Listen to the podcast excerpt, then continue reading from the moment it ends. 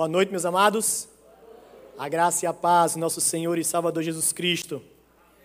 Vamos abrir as nossas Bíblias. O livro do profeta Abacuque.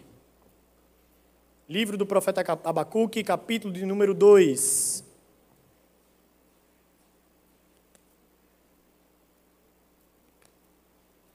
Do verso 6 até o verso número 20.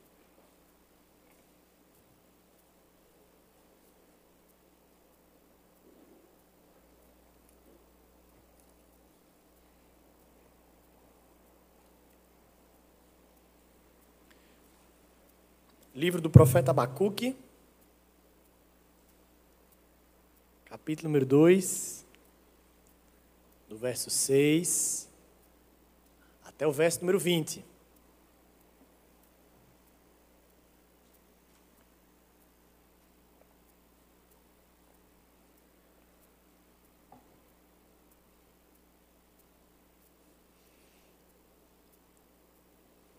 Peço que os irmãos mantenham suas Bíblias abertas, porque nós sempre iremos voltar ao texto.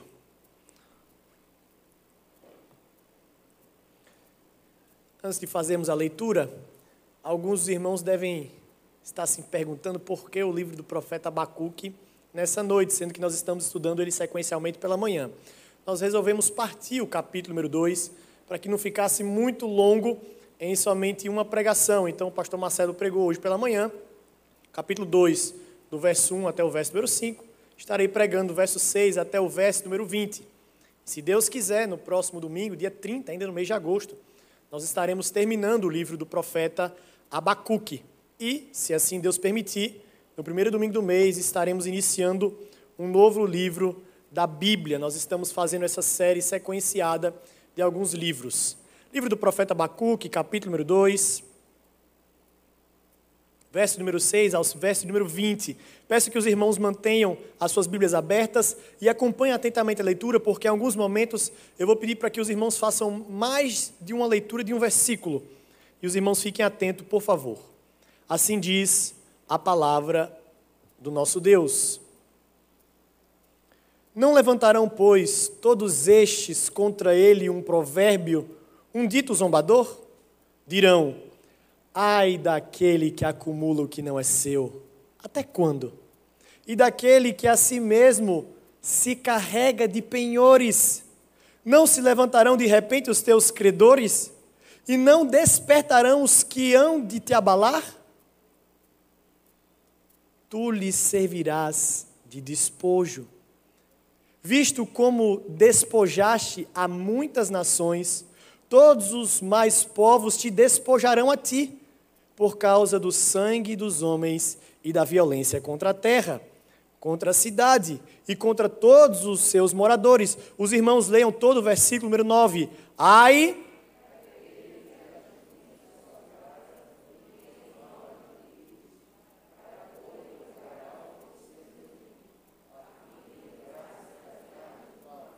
Vergonha maquinaste para a tua casa. Destruindo tu a muitos povos, pecaste contra a tua alma, porque a pedra clamará da parede e a trave lhe responderá do madeiramento. Os irmãos, versículo número 12.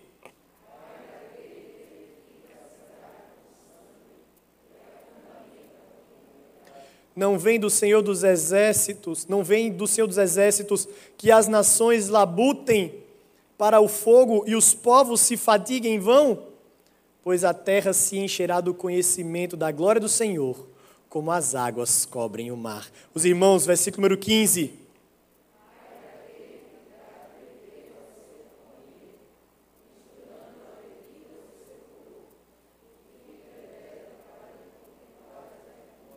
Serás farto de opróbrio, em vez de honra Bebe tu também e exibe a tua incircuncisão. Chegará a tua vez de tomares o cálice da mão direita do Senhor, e ignomínia cairá sobre a tua glória, porque a violência contra o Líbano te cobrirá, e a destruição que fizeste dos animais ferozes te assombrará, por causa do sangue dos homens e da violência contra a terra, contra a cidade e contra todos os seus moradores. Que proveito!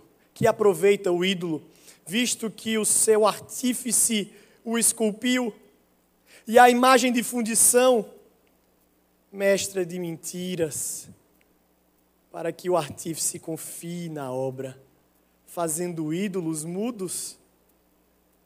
Ai daquele que diz a madeira, acorda, e a pedra muda, desperta. Pode o ídolo ensinar? Eis que está coberto de ouro e de prata, mas no seu interior não há fôlego nenhum. Os irmãos, o verso número 20.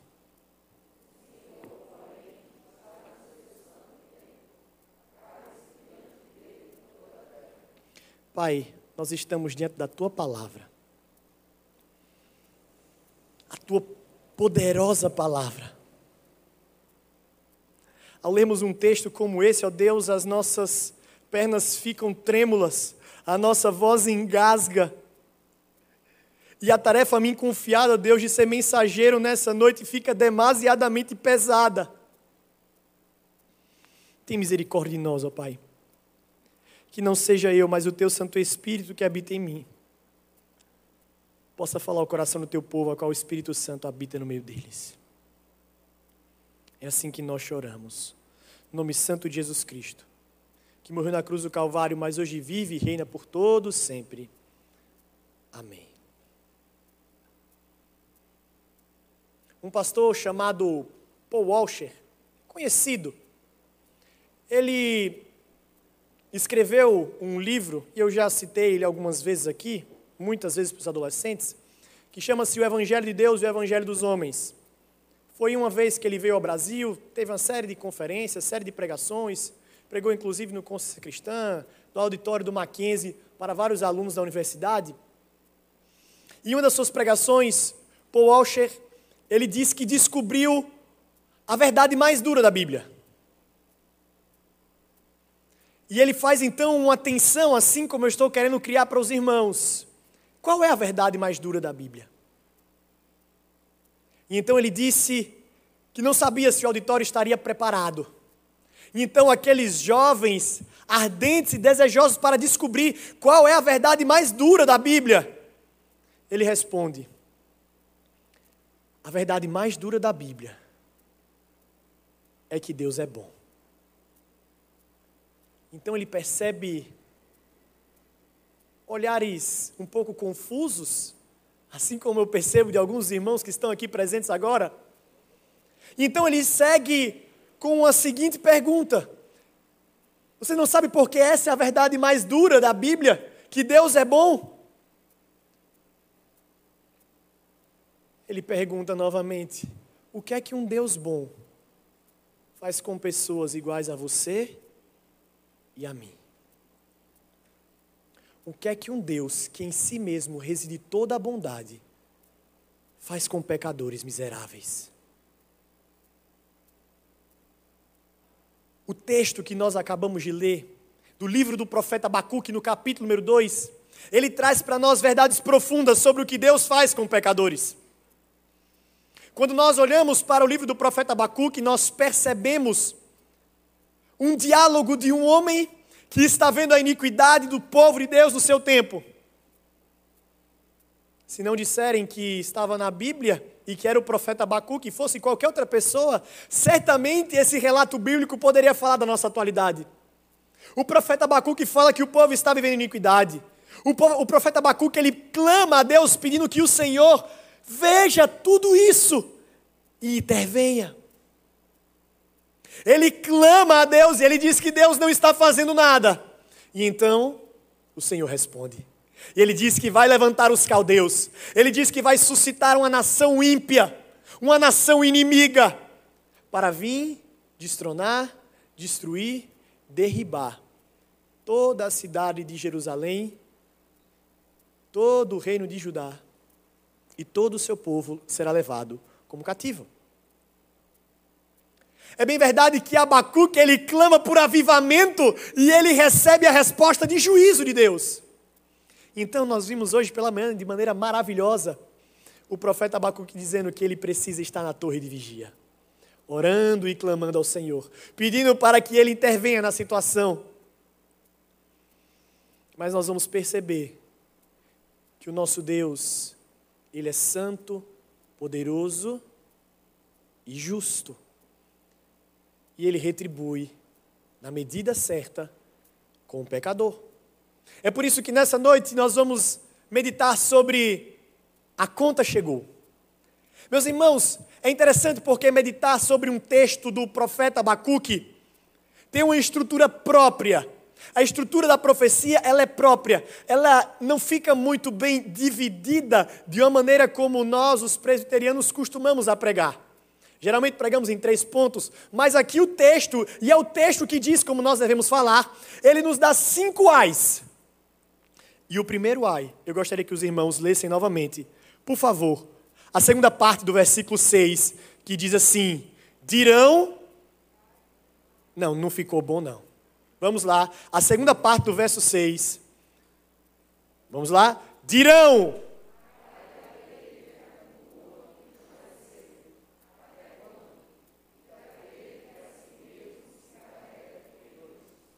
O profeta Abacuque, ele traz uma espécie de cântico para narrar aquilo que Deus faria com os homens maus. Os ais é, é um, é um cântico de lamentação e é utilizado pelo profeta para dizer aquilo que vai vir sobre o povo. Lembremos, meus amados, que profetismo, o oráculo de justiça, o oráculo de salvação, a função do profeta não era sempre dizer o que iria acontecer no futuro. Mas nesse caso, o profeta sim está dizendo aquilo que vai acontecer. E a primeira coisa que o texto ele traz para nós dizendo é que as nações vão falar isso da Babilônia. As nações se levantarão. Perceba como é interessante isso, porque nós vimos no domingo passado pela manhã que a Babilônia nem tinha chegado ao seu auge, mas Deus já estava decretando o seu declínio. A Babilônia não tinha chegado ao seu apogeu, mas Deus já tinha dito que eles iriam ser derrotados. E o profeta Abacuque fala sobre como os reis dos povos irão zombar da Babilônia. O profeta Abacuque escuta da parte do Senhor que a Babilônia será motivo de escárnio. E os ais, esses ais, assim como nós chamamos, é um prenúncio de castigo. A ideia do ai é, é mais ou menos como você está vendo o seu irmão apanhar ele fez alguma coisa, dessa vez você não foi ocupado, aí, aí a mãe está descendo ali, a surra no seu irmão ou na sua irmã, aí você faz, ai, bem feito, tá vendo? A ideia aqui é que quando você ouvir o que Deus vai fazer com a Babilônia, você vai até lamentar por ela. Por mais que ela seja uma nação ímpia, você vai ouvir e vai dizer assim: eita, essa doeu, hein? Essa foi pesada. Ai, essa ideia do cântico de lamentação. Essa ideia do cântico de dor. Vai doer. As nações vão zombar da Babilônia por tudo aquilo que eles fizeram. O Senhor adverte sobre aqueles homens porque eles eram cobiçosos. A Babilônia era um povo assim, eles amavam ajuntar riquezas. Quando adentravam nas nações para dominá-las, roubavam os tesouros dos outros povos, retiravam o ouro, e levavam para o seu templo. Olha o que é que vai estar registrado no livro do profeta Daniel. É sempre interessante nós fazemos o paralelo do profeta Abacuque com o profeta Daniel, porque o profeta Abacuque é um profeta no período pré-exílico, e o profeta Daniel, ele viveu no momento do exílio. E olha o que é que está registrado em Daniel no capítulo 1, versículo 2. O Senhor, olha, olha a profecia que tinha vindo sobre o profeta Abacuque e agora se cumprindo nos tempos de Daniel o Senhor lhe entregou nas mãos a Joaquim, rei de Judá, e alguns dos utensílios da casa de Deus. A estes levou-os para a terra de Siná, para a casa do seu Deus, e os pôs na casa do tesouro do seu Deus. É isso que a Babilônia fazia. Ela invadia as outras nações, saqueavam e ajuntavam para si as riquezas. É uma prática comum daqueles homens. Eles acumulavam as riquezas através do saque. Eles acumulavam a riqueza através do roubo, se enriqueciam à custa dos outros povos. Mas iria se levantar nações que iriam fazer o mesmo. O versículo 8 vai dizer isso: um dia outras nações fariam a mesma coisa.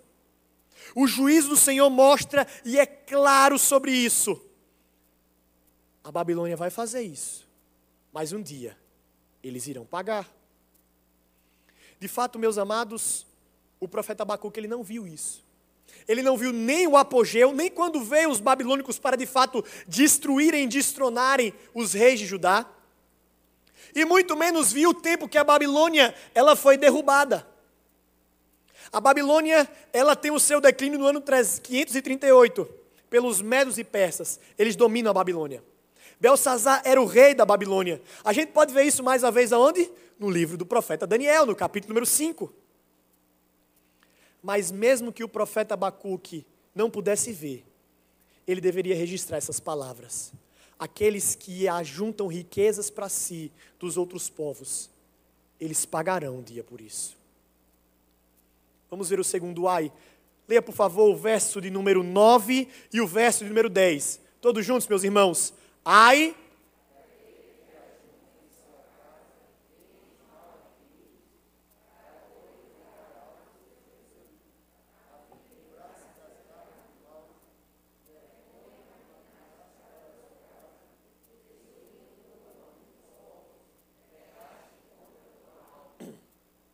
Uma das características dos caldeus, em suas táticas militares, era a exposição dos despojos. O que é o despojo? O despojo era basicamente um troféu de guerra. Toda vez que aqueles homens subjugavam um povo, eles retiravam utensílios que eram típicos daquela cultura, a fim de expor que aquela cultura ela foi dominada. É sempre muito peculiar falar aqui na Madalena e dar alguns exemplos e citar o acampe, porque a maioria dos irmãos já passaram por lá. Mas para quem não passou, é fácil também a assimilação. É basicamente quando você vai na base do inimigo e pega a bandeira dele. Você passa assim ó, na frente de todo mundo. E a emoção grande é você roubar as duas bandeiras, pegar a sua e tocar o badalo. E você pega ali, ó, aquilo que era do outro. E então você balança e diz assim: olha aqui, ó, invadi a sua base. Matei até o seu general. E eles faziam isso. Os babilônicos usavam isso, os caldeus usavam isso como tática de guerra. Eles tinham esses troféus para mostrar o seu poder, para mostrar a forma como eles conseguiam dominar os outros povos.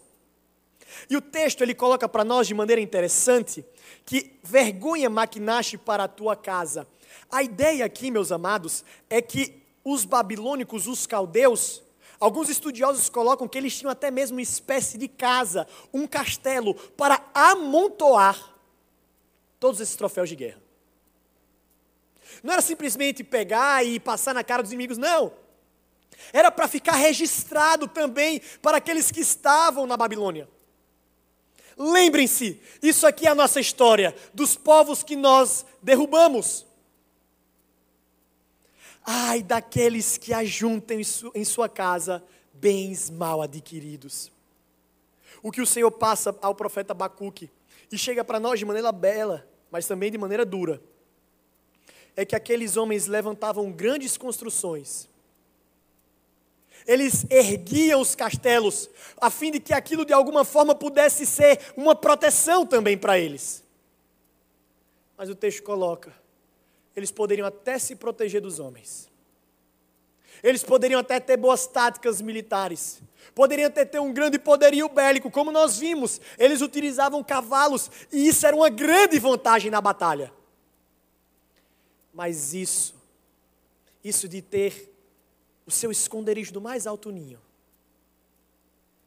não poderia fazer com que eles se livrassem da mão poderosa do Senhor por mais que eles se escondessem, por mais que, ele, por mais que eles maquinassem, eles jamais, jamais poderiam esconder o seu rosto da mão poderosa de Deus. Aqueles homens se vangloriavam do mal que faziam. Aqueles homens se envaideciam de algo que era para trazer vergonha para a sua casa. Eu não sei quantos de vocês já se enxergaram numa situação dessa forma. Pessoas que se envaidecem da maldade. Eu não sei quantos de vocês já se se viu numa roda com amigos, com amigas, com familiares, em que as pessoas começam a contar, como popularmente nós dizemos, os seus podres. Ele começa a falar aquilo que ele já fez. E em vez de ser um cântico de lamento, dizer assim: Olha, eu já fiz isso. Em vez de ser um momento de quebrantamento, olha, eu já procedi dessa forma, não. É sim, vai descendo. Olha, já teve vezes no colégio que eu consegui colar sem o professor ver. E mais, eu era a pessoa que mais passava fila para todo mundo. Ninguém nunca desconfiou de mim. Aí todo mundo bate palma e acha o máximo. Aí alguém pega e fala assim: Ah, mas você está muito fraco. Eu já estou no mercado de trabalho e eu consegui uma forma de sonegar impostos. Aí outra diz: Eu não preciso nem sonegar, porque eu faço um gato na minha casa. E aí você começa a se ver cada vez mais as pessoas falando dos seus podres, falando daquilo que elas fazem, e ao invés de trazer vergonha, a sua iniquidade, não, ela se vangloria. Ela acha o máximo aquilo que ela conseguiu fazer. É isso que o texto está dizendo que os caldeus faziam. Eles se vangloriam naquilo que, na verdade, eles deveriam se entristecer. Mas uma outra coisa interessante que o texto traz para nós é o verso 11. Preste atenção no que o texto vai dizer. Porque a pedra clamará da parede, e a trave lhe responderá do madeiramento. A ideia que a pedra clama e a madeira responde é que os objetos roubados serão uma espécie de testemunha, não de glória, mas de vergonha para aquilo que aqueles homens fizeram.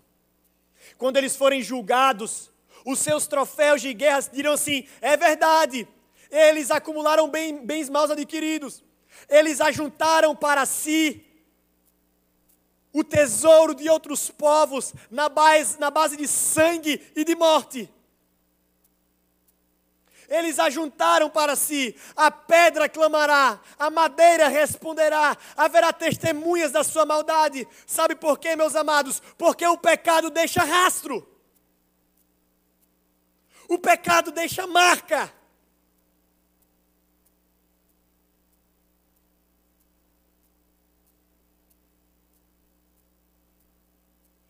Nós vamos perceber o quanto que nós já fizemos de iniquidade, pecado e transgressão. E muitas vezes achamos que vai ficar por isso mesmo. Ninguém viu, ninguém soube. Não serei disciplinado na igreja. Meu marido, minha mulher jamais vai saber, meus filhos nem desconfiam, meus pais nem sonham. Meu chefe jamais vai saber. Mas tenha certeza que o pecado deixa os seus rastros. Deixam marcas profundas e servirão de testemunha quando nós enfrentarmos o juízo perante o Senhor. Sempre haverá registro da nossa impiedade. O texto segue, o tempo corre. E vamos ler o verso número 12, todos juntos, mais uma vez. Verso número 12. Ai.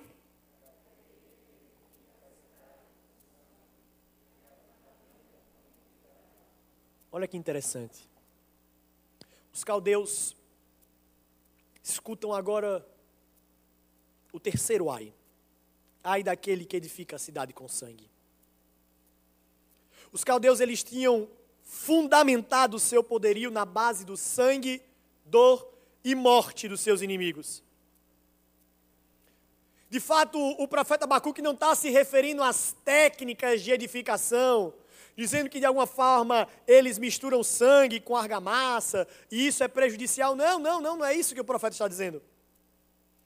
Ele está colocando as bases as colunas basilares, os fundamentos que formaram aquela sociedade. Afinal, nós estamos de frente de uma nação que amava a violência. Nós vimos anteriormente que literalmente a Babilônia amava a guerra. A maioria dos seus deuses, a maioria dos seus deuses eram voltados para a guerra. E aqui uma clara referência ao mais famoso dos reis da Babilônia, Nabucodonosor. Nabucodonosor levou vários escravos de várias nações a fim de que eles construíssem a Babilônia. Não é à toa que a Babilônia ficou conhecida como uma das maravilhas do mundo antigo. E Nabucodonosor se vangloriava da forma que ele, da forma que ele construiu e solidificou aquela cidade. Ele se vangloriava da suntuosidade que tinha sido construído aquele império. Olha o que está registrado em Daniel no capítulo 4, verso número 30, vai dizer assim: Não é esta, isso é Nabucodonosor falando quando ele estava passeando pelo palácio. Não é esta a grande Babilônia que eu edifiquei para a casa real? Com o meu grandioso poder e para a glória da minha majestade? Olha o nível de soberba deste homem. Uma cidade que foi construída a duras penas por escravos que foram explorados e eles se vangloriavam nesse mal. Se vangloriavam no, no ter roubado o ouro, no ter roubado a prata e ter explorado, ter feito escravo várias pessoas das outras nações. Ele olhava para aquilo, para os fundamentos da cidade, e ele dizia que aquilo era para o louvor da Sua Majestade. O verso número 13 vai responder: não vem do Senhor dos Exércitos que as nações labutem para o fogo e os povos se fatiguem em vão? A ideia aqui é simples. O texto vai dizer para nós que o Senhor olha para tudo isso e vai dizer: por que você se vangloria em uma cidade feita aqui? Uma cidade feita nessa terra, uma cidade feita com base na injustiça, uma cidade feita com base no sangue, uma cidade feita à base da morte, e você se vangloria disso. É tudo em vão. Porque vai chegar um momento em que eu vou fazer com que tudo isso seja destruído. E hoje, o jardim suspenso da Babilônia, que é algo que todos imaginam, não existe mais. Só fica no imaginário do que um dia já deve ter sido. Mas em contraste com o reino da Babilônia, nós, nós enxergamos o reino dos céus. Porque, meus irmãos, leiam comigo, por favor, o verso de número 14. Olha o que o texto vai dizer: Pois a terra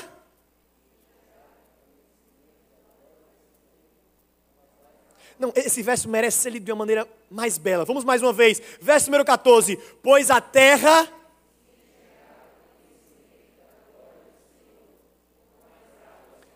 Que maravilha! Olha que coisa maravilhosa! O Senhor está dizendo: vai chegar um momento em que essa construção em que os caldeus têm se vangloriado, ela vai ser destruída. Mas o reino do Senhor será conhecido por toda a terra. A glória do Senhor será conhecida como to, por toda a terra, assim como as águas cobrem o mar. Olha que coisa curiosa. Esse texto ele traz um brilho para os nossos olhos. Por quê, pastor? Pelo simples fato de que nós estamos num contexto de um, de um profeta no período pré-exílico, no momento em que o local onde Deus residia, por assim dizer, que era o templo, a nação que detinha a, a palavra do Senhor, o oráculo do Senhor, que era Israel, ela estava para ser diminuída e ser quase reduzida ao pó. Mas o Senhor diz que vai chegar um momento em que o seu reino vai ser conhecido por toda a terra. Ou seja, mesmo que o meu povo seja perseguido, mesmo que o meu povo perca a sua terra, mesmo que o meu povo perca o templo, o conhecimento do meu reino não ficará esquecido. Sempre vai ter um remanescente fiel. E há de chegar o um momento em que o meu reino vai ser conhecido, a minha glória vai ser conhecida por toda a terra, assim como as águas cobrem o mar. Louvado seja o Senhor. Nós então caminhamos para o quarto ai. Vamos juntos. Verso de número 15. Os irmãos, ai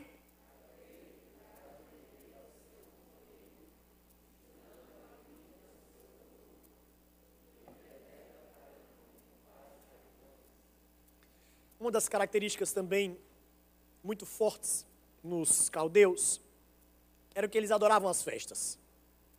Na verdade, no mundo antigo, as festas, elas eram de fato um momento de alegria e um sentimento de cada vez mais preenchimento, razão, significado político, significado religioso, significado social.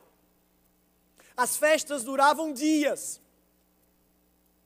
E uma das práticas que os caldeus tinham durante as suas festas eram de serem regadas a muita bebida.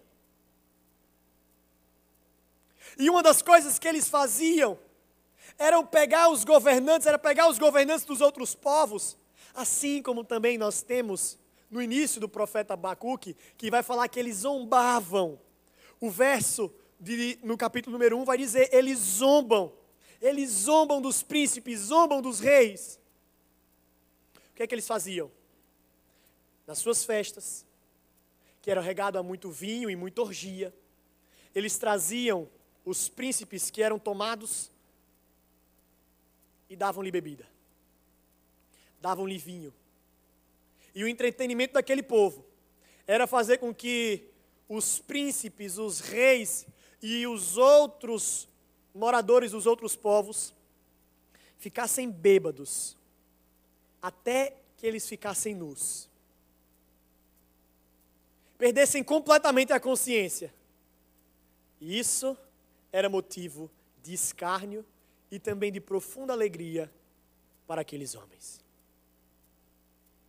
Nesse segundo ai, vem duas punições para os caldeus. A primeira é porque eles faziam isso, eles embriagavam, eles embebedavam.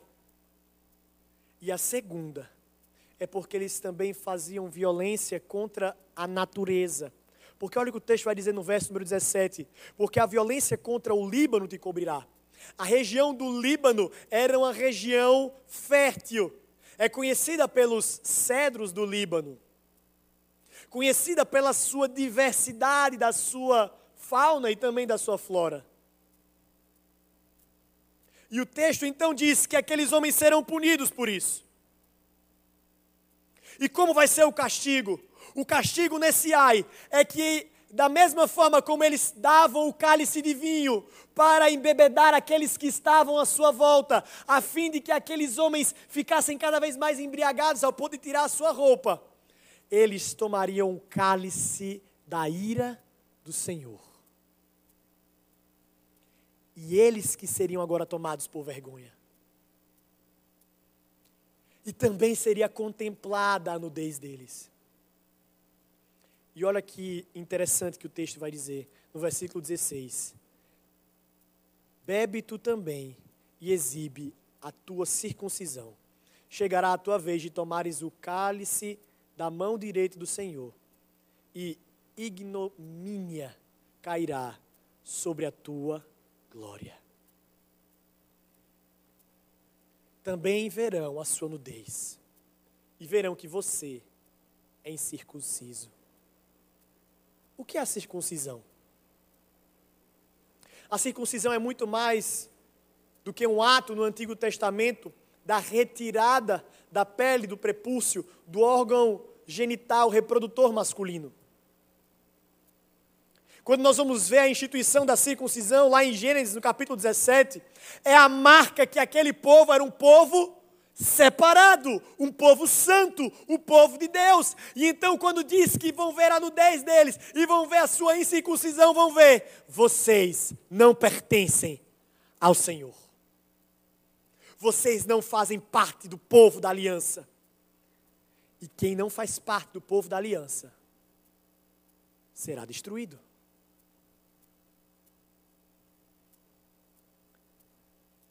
Então, meus irmãos, nós adentramos para o último ai. Leiam todos juntos o verso de número 19. Vamos lá? Ai.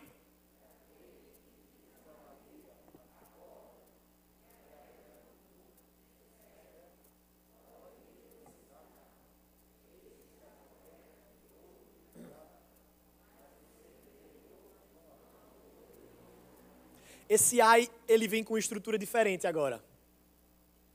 Porque os outros ais, eles vêm com o ai daquele que faz isso.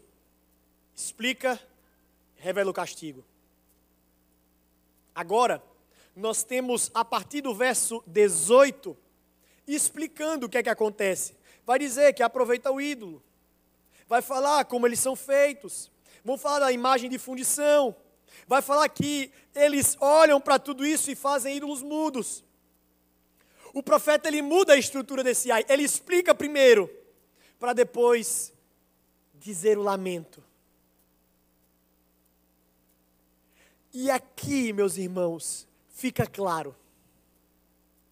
Porque esse é o principal pecado da Babilônia. É a raiz toda uma nação corrompida. A Babilônia tinha um panteão de deuses. O mais famoso é o deus Marduk, que para aqueles que conhecem um pouco de mitologia grega, equivale ao Zeus para os gregos. Era o líder dos outros deuses. Esse ai vai dizer, ó, ai daqueles que olham para as imagens e as idolatra.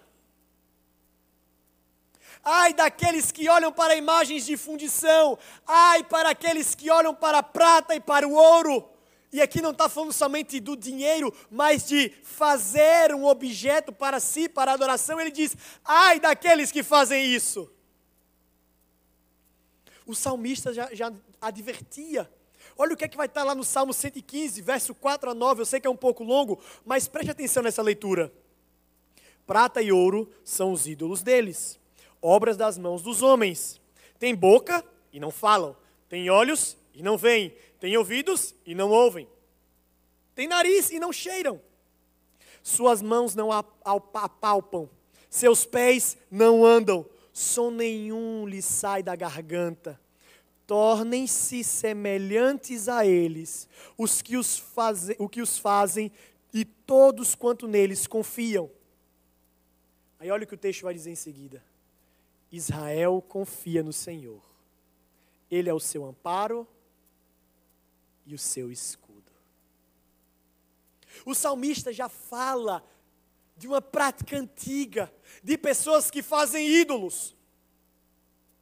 Mas não somente os babilônicos, mas todos, absolutamente todos. Todos que se voltam para os ídolos têm cometido esse tipo de pecado perante o Senhor. O apóstolo Paulo já nos adverte e ele fala sobre isso em Romanos capítulo 1, versículo 25, é o que o apóstolo Paulo vai dizer: Pois eles mudaram a verdade de Deus em mentira, adorando e servindo a criatura em lugar do Criador, o qual é bendito eternamente. Amém. O resumo do apóstolo Paulo é o que é idolatria? É quando você adora a criatura ao invés do Criador. É quando você, tendo conhecimento que existe um Deus, fora do que nós conhecemos por normalidade, que é a criação, e nós não rendemos glória ao seu nome. É por isso que quebra o mito do índio bonzinho. Porque muitas pessoas olham assim e dizem, ah, mas os índios nunca ouviram falar de Jesus, nunca ouviram falar de Deus. Em parte nós concordamos, pode ser que eles nunca tenham ouvido falar de Jesus Cristo, da revelação especial, mas o texto no Salmo 19 vai dizer que os céus eles proclamam a glória de Deus. Eles têm a capacidade de adorar a criatura, eles têm a capacidade de adorar, adorar a natureza, eles têm a capacidade de fazer objetos de ídolos para si, mas eles não têm a capacidade de observar aquilo e saber que existe um Deus que não é natural. Não é da forma como corriqueiramente eles observam. Eles adoram a criatura ao invés de adorarem o Criador. Pastor, isso é injusto. Não, isso é Bíblia.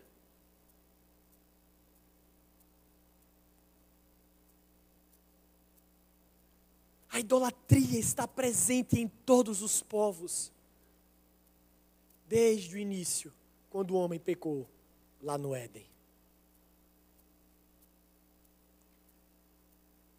Os ais vêm para dizer: esse povo que é idólatra, esse povo que é corrupto, esse povo que rouba, esse povo que se vangloria do mal, esse povo que zomba dos outros na base do escárnio e da bebedice, eles serão destruídos. Eles serão subjugados.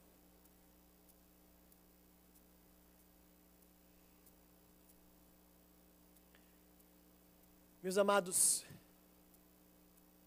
se nós parássemos por aqui e começássemos os nossos desafios a partir de somente esse texto, eu creio que a começar em mim, a gente ia começar a sair. Porque a gente não queria ouvir o que vem em seguida. As aplicações somente sobre depravação, sobre pecado, sobre a idolatria presente nos nossos corações.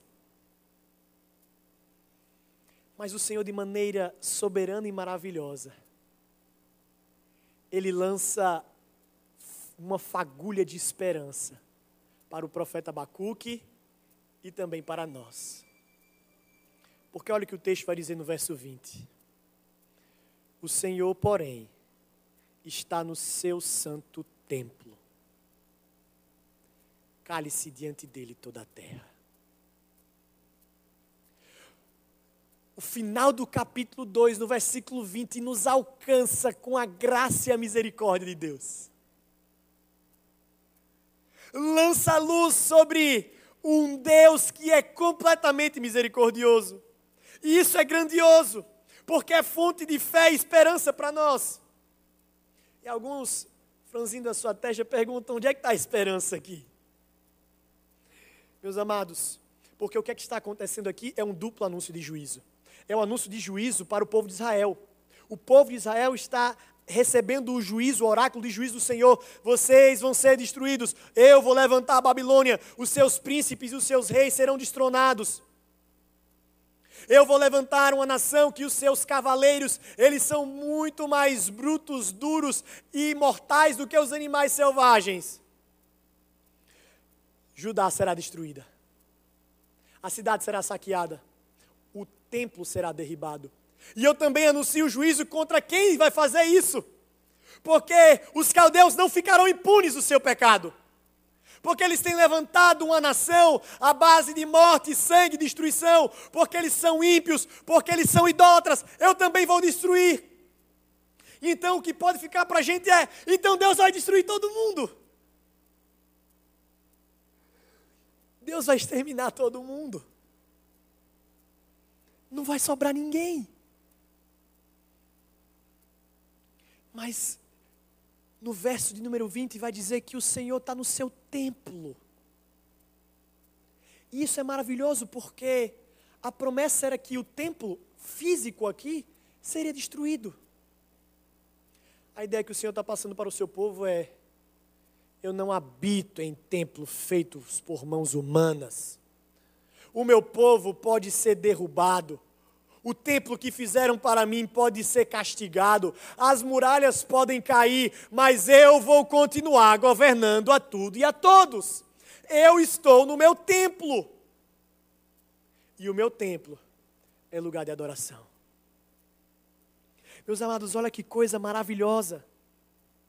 O Senhor, mesmo em um cenário destruidor e desolador que é pintado para nós, vai mostrar que Ele permanece no seu templo.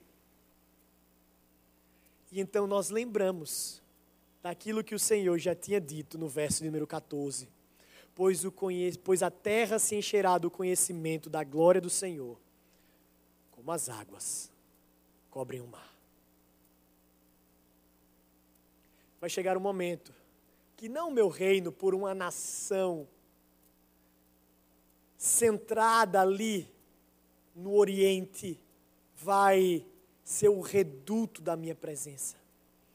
Mas vai chegar o momento em que toda a terra, todos os povos, terão com que os seus joelhos sejam dobrados e as suas línguas falarão que Jesus Cristo é o Senhor para a glória de Deus o Pai. E nesse momento, nesse momento, toda a terra se encherá da glória de Deus. Toda a terra vai se inundar do poder do Senhor. É esse o momento em que aqueles que ficaram no exílio, é esse o momento que, daqueles que foram é, cada vez mais injustiçados, daqueles que tiveram as suas casas derrubadas, daqueles que tiveram os seus bens saqueados, daqueles que não beberam o vinho da Babilônia, daqueles que não se prostraram perante os ídolos da Babilônia, diante da, vai ser pertencente para aqueles que não se voltaram os olhos para os ídolos, mas permaneceram fiéis ao Senhor. Vai ser o momento em que todos aqueles que não se prostraram, assim como foi na época do profeta Elias, mas permaneceram fiéis ao Senhor. Aqueles que não se venderam à vaidade, à soberba, à ganância, ao orgulho, à injustiça. Eles vão fazer parte agora de um reino vitorioso por toda a eternidade. E aí vai chegar um momento. E isso é registrado em Apocalipse.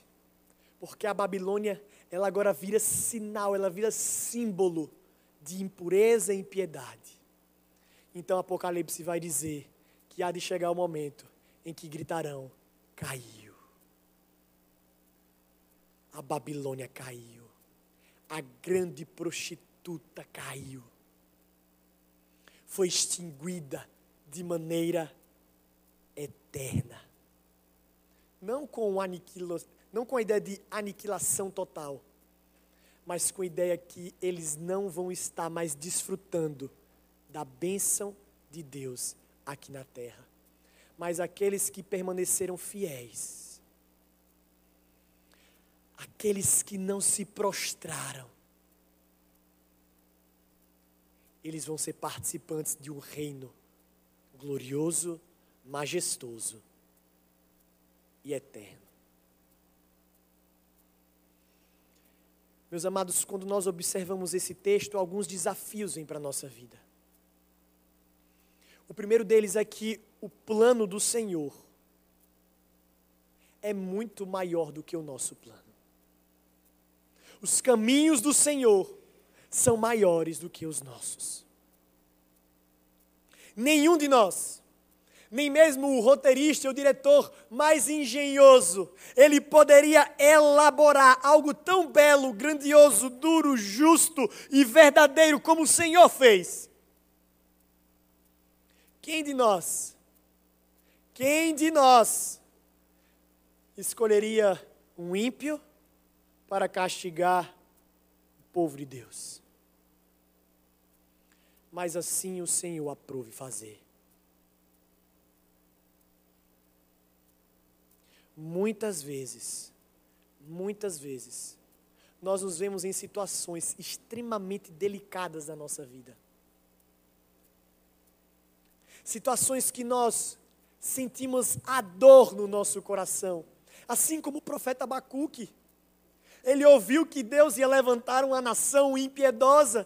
E então ele, com dor, com tristeza, ele se volta para Deus e diz: Senhor, o Senhor é um Deus santo, e por que o Senhor está fazendo isso? Lembre-se, meus amados, que no momento da dor nós também somos ensinados, e nós também somos pastoreados. E muitas vezes a nossa dor ela serve de ensino consolo e pastoreio para outras pessoas. Credo, pastor, é? O que é isso se não os salmos? Ou você acha que quando Asaf escreve o salmo de número 73, que ele está vendo lá os ímpios prosperando, ele está tranquilo, está suave, está tudo bem com Asaf, ele só está vendo os ímpios prosperarem e a vida dele indo de mal a pior mas por causa da dor que aquele homem sentiu, nós somos pastoreados. Há fruto para que nós desfrutemos. O que é isso senão os salmos de lamento, os salmos do rei Davi? quanto nós aprendemos com as dores do rei Davi? E o que é isso?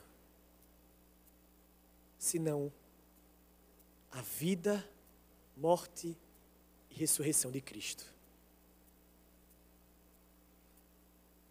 Imagina se Deus ele olhasse assim, é um plano muito duro. Não vou mandar meu filho não. Ele primeiro vai virar um homem. E depois ele vai ser rejeitado. Vão trair. Vão cuspir nele. Não, não posso fazer isso. É meu filho. É o meu filho, o meu único filho. Mas o texto em Isaías vai dizer: por causa das pisaduras nós somos sarados. Por causa das suas chagas, por causa da sua dor, por causa do seu lamento, por causa da, da sua aflição, nós temos vida. Porque os planos do Senhor são maiores do que o nosso. O segundo desafio que o texto traz para nós é que o Senhor aplica a sua justiça.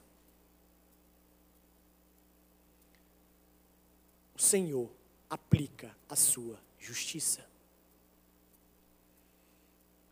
Muitas vezes nós escutamos, e eu já falei isso algumas vezes, mas eu gosto sempre de repetir porque várias vezes repetem essa frase de outra forma. Muitas vezes nós escutamos que Deus ele odeia o pecado, mas ele ama o pecador. A gente viu esse ai aqui vai ser contra quem? Deus está punindo a idolatria?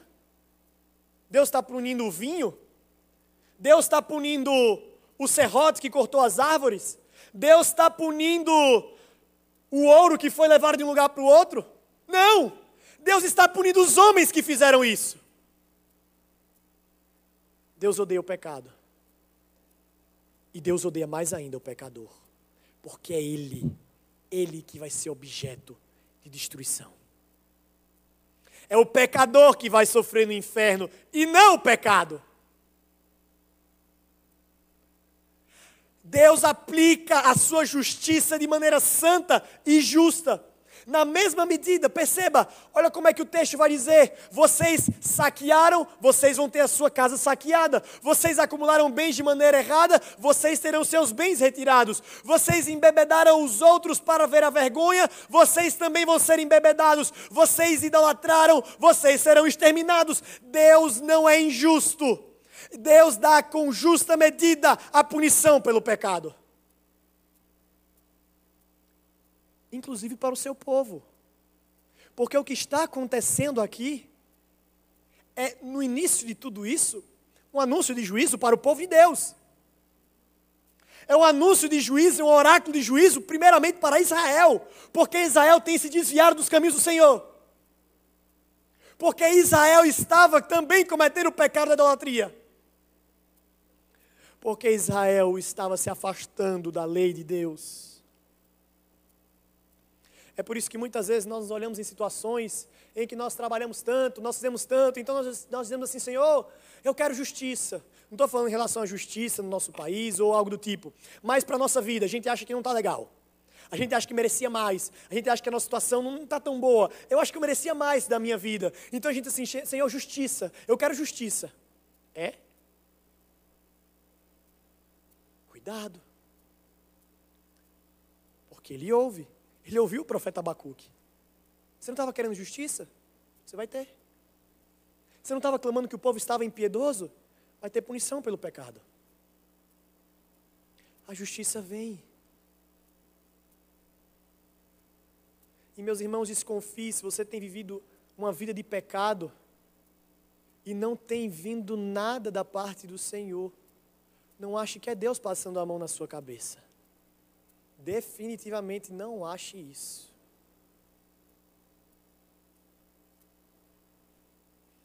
Porque mesmo que a gente consiga arquitetar muito bem o nosso pecado e, de uma maneira muito bem engenhosa, esconder,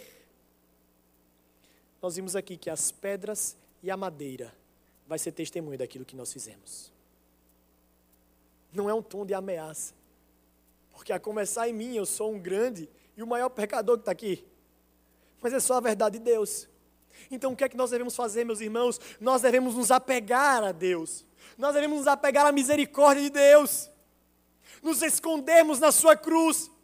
E dizemos, Senhor, misericórdia, eu sei o que eu mereço, Deus. Eu sei que eu mereço o inferno. Eu sei que eu mereço a destruição. Eu sei que eu mereço tudo de ruim.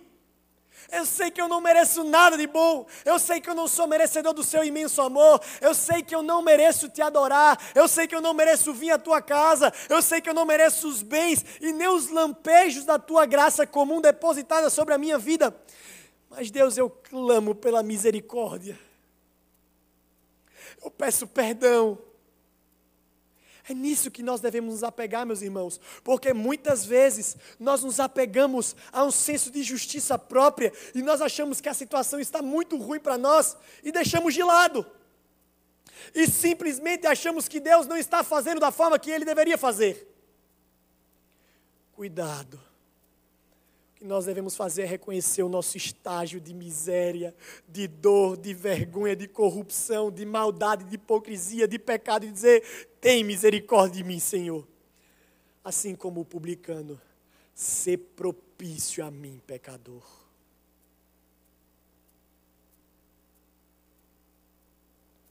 Deus, Ele odeia o pecado. Deus, Ele odeia mais ainda o pecador mas Ele ama o pecador arrependido. Ele ama aquele que escuta a mensagem de salvação e se arrepende. Ele ama aquele que, quando é confrontado pelo seu pecado, se volta, se volta a Deus. Foi assim com o rei Davi rei Davi não cumpriu o seu papel de rei, não saindo para a batalha.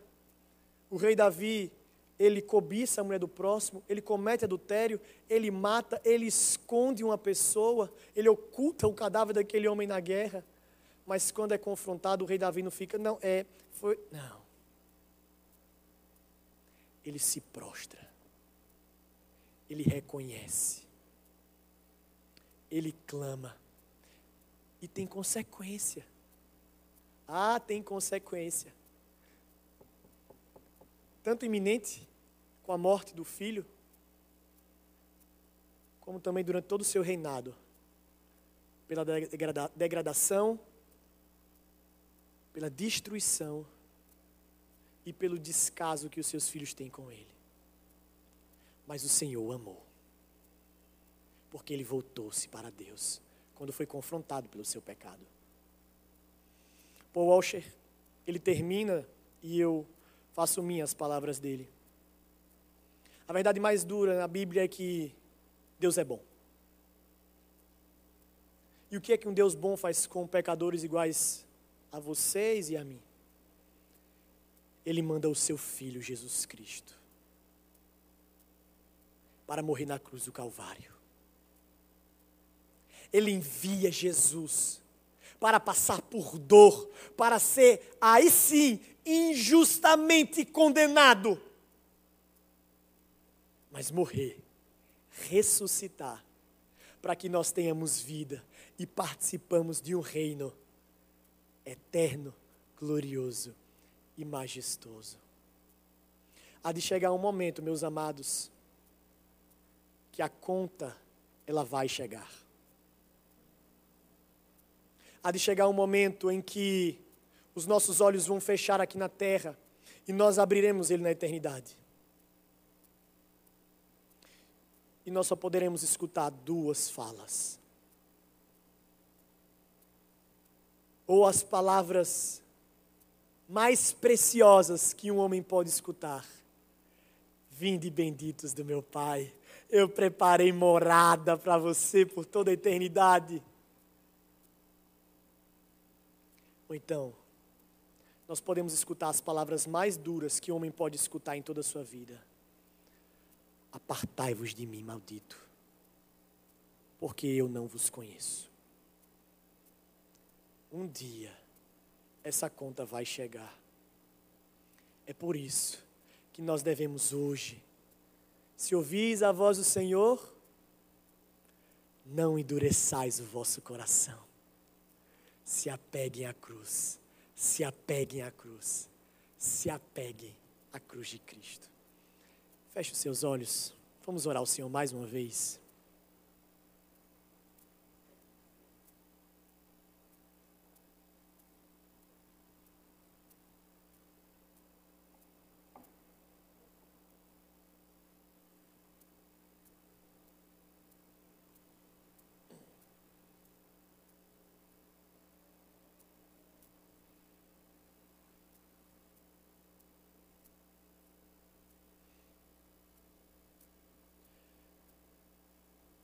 Meus amados, eu tenho certeza absoluta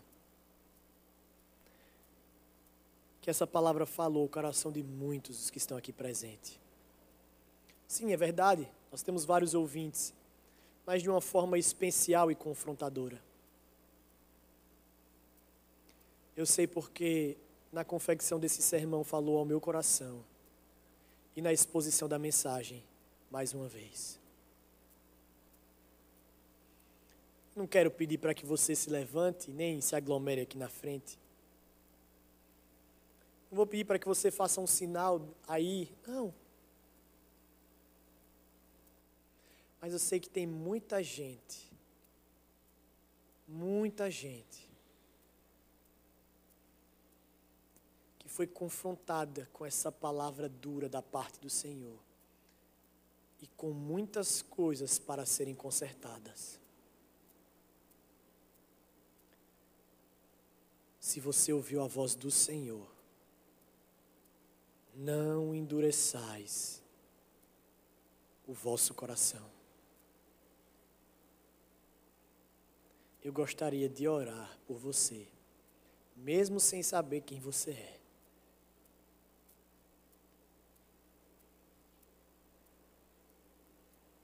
E também dizer que existe uma equipe de pecadores pastores e pecadores, que estão dispostos a caminharem mais de perto, se for necessário, para ajudar.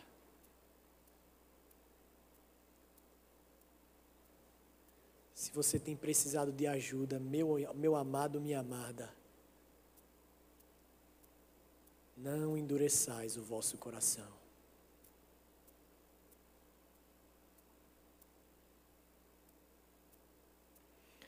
Senhor Deus, nós